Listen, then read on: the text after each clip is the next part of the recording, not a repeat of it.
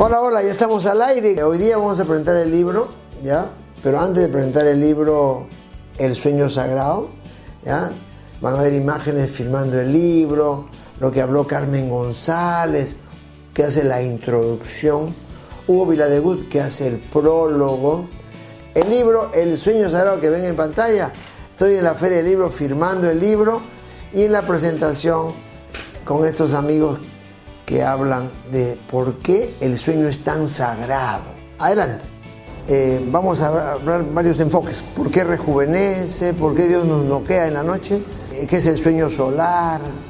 El libro lo hemos denominado El sueño sagrado. Así que nada más un aplauso a la doctora Carmen González. Tiene razón José Luis cuando dice que el sueño, además de ser sagrado, Despertar de golpe a una persona profundamente dormida es una ofensa, es hacerla sufrir. ¿Por qué?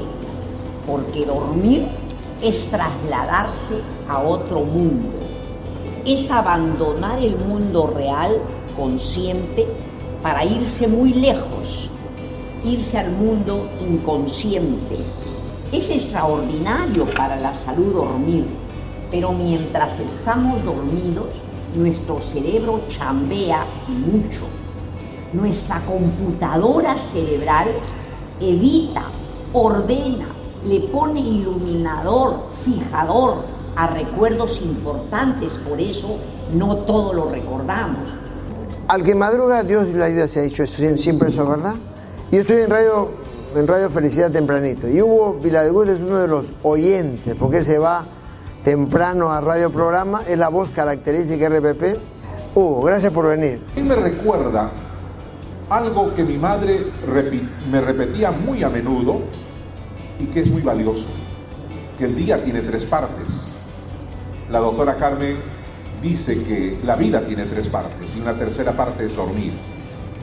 Exactamente es la misma proporcionalidad.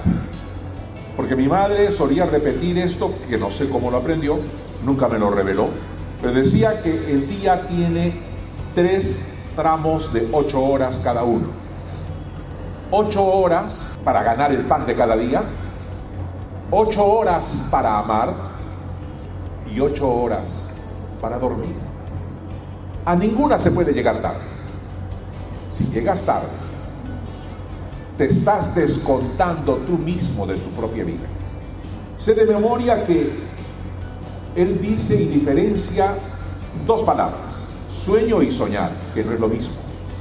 Sueño es la conciliación del cuerpo con su descanso y soñar es elucubrar, volar con la imagen inventar el día.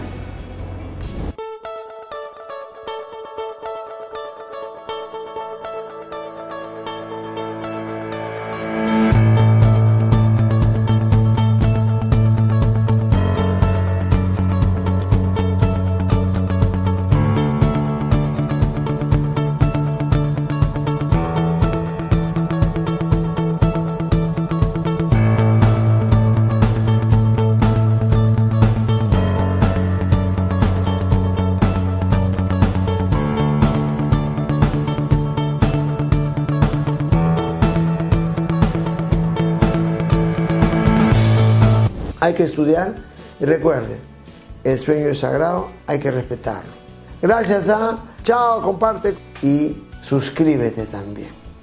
Bendiciones.